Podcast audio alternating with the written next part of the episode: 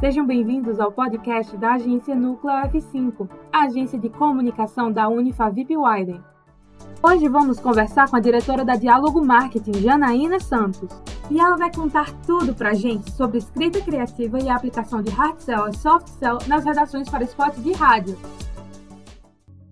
Que maravilha estar aqui com vocês, principalmente por ser aluna, ex-aluna da Favip, pós-graduada em marketing de serviços e sou também especialista em neuromarketing. Estou aqui para compartilhar conhecimento e dar muitas dicas para vocês. Vamos lá. Oi, Janaína, obrigada por ter vindo. É, eu gostaria de começar perguntando qual a importância da escrita criativa. Ela é fundamental para gerar conexões entre as pessoas e principalmente com o seu público, o seu target, né, o seu cliente. É bem interessante, né? Porque a, a, a galera pensa que a escrita criativa só envolve criatividade. E quais são as habilidades que alguém precisa desenvolver para fazer redações para spot de rádio com foco em vendas? Primeira habilidade, é, por mais que não esteja na, na parte acadêmica, lá na cadeira acadêmica, é humildade. A pessoa tem que ter humildade para sempre estar querendo aprender e não pensar que porque fez a faculdade, fez a pós-graduação ou qualquer especialização sabe tudo, porque o cliente é uma incógnita. Nós estamos falando de humanos, seres humanos. Então, seres humanos eles são é, incompreensíveis, né? Apesar de termos uma, é, algumas tendências científicas de dizer que comportamos de, de, massa, maciçamente de alguma forma, mas a gente tem que colocar-se no lugar do cliente, ouvi-lo, para tentar é, extrair o máximo do que ele quer e adaptar ao target dele, né? Então, ler muito também é outra coisa imprescindível. A gente tem que ler, estudar muito a respeito do negócio do cliente, do negócio dele, entender também o concorrente dele, o direto, o indireto, entender do, do que está acontecendo em sua volta, da, da parte política, geográfica, né? Então, é, entender de gente, entender de mercado, entender de ser um generalista, vamos dizer. Eu achei interessante isso que você falou de entender o cliente, o mundo à sua volta. É, e para o, o mesmo cliente, às vezes a gente pode usar abordagens diferentes na linguagem. Então, como a gente sabe se usa hard sell ou soft sell numa redação? Como o tema é, é para o rádio, você especifica para o rádio, não é isso? Então, vai depender do que você quer naquele momento, né? Geralmente a gente usa, né? É, o soft cell, vamos, vamos, vamos lá, o soft, o soft é, já está falando, o suave, né?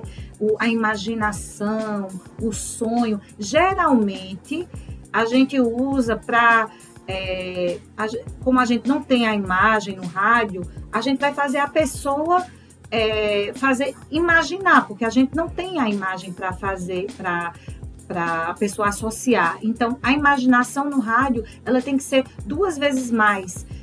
Um exemplo disso é o jingle, né? O jingle faz você imaginar, é o soft sell e você compra sem saber que está comprando. Não, não dizendo que o hard sell né, no, no, rádio não é fundamental. Ele é sim, até porque se a gente. Vamos dar um exemplo do varejo, que, que eu sou especialista em varejo.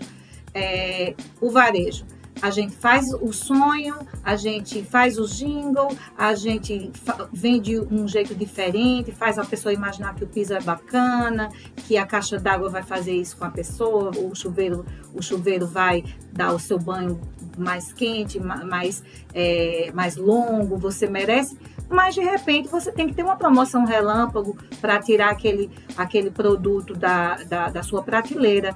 Então, é uma junção dos dois. Vai depender da sua necessidade, né? Depender do, da necessidade, na necessidade mercadológica e para quem você está falando, o momento que você quer e como você quer dizer isso. Tudo vai depender, não existe uma regra para isso.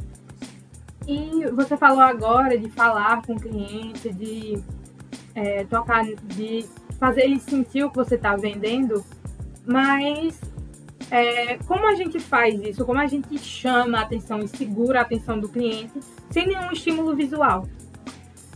De várias formas. Aí é onde entra a neurociência, o neuromarketing, que é uma coisa que eu, quando eu fiz a primeira facu a, a faculdade de, de publicidade, eu achava que fazia redação publicitária magnífica. Aí eu fiz pós-graduação e fiz outras especialidades e achava que fazia redação maravilhosa. E quando eu fiz um curso de, de neuromarketing e estou me especializando cada vez mais nessa parte, eu estou vendo, eu percebo que cada vez mais eu não sabia fazer redação publicitária. Porque, minha gente, são várias coisas. Por isso que eu disse desde o início da, da entrevista: estudar, estudar e estudar. Né? Entender do teu público, entender do humano, entender da mente humana, e isso vai fazer uma diferença incrível, né? E como, e como você perguntou agora é, da questão de qual a diferença, entender dos gatilhos mentais da massa, é onde a gente volta para a massa, né? Por mais que ele seja um indivíduo, mas estamos falando da massa. Aí você vai, vai, vai verificar o momento de escassez, você vai botar uma promoção, como eu falei agora há pouco, o relâmpago, o, o escassez, da reciprocidade. São mais de 10 gatilhos mentais que existem que você vai fazer esse jogo. Que inclusive quando eu fiz a minha primeira faculdade, aliás, fiz o meu primeiro período aí aqui na Favip, né? Aí na Favip, é, professor Darlindo, se não me engano, de psicologia do consumo, que eu sempre fui apaixonada por psicologia do consumo. E ele dizia assim: minha gente, vocês estão aqui para serem bruxos. Aí eu, que maravilha! E esses gatilhos mentais são fundamentais para a gente é, envolver, né? Envolver o cliente. E usem isso sem pena e sem dó. E que os clientes não escutem isso, né, minha gente? Porque quando a gente estiver vendendo nosso, nosso peixe para eles, eles vão dizer, ah, você está usando tal gatilho, né? É isso, gente. Se vocês gostaram do nosso conteúdo, deixem um comentário no nosso Instagram, NúcleoF5. Lá a gente vai manter vocês atualizados de tudo que vai rolar por aqui. Esse foi mais um podcast da agência Núcleo F5, a agência de comunicação da Unifavip Widen. Até a próxima!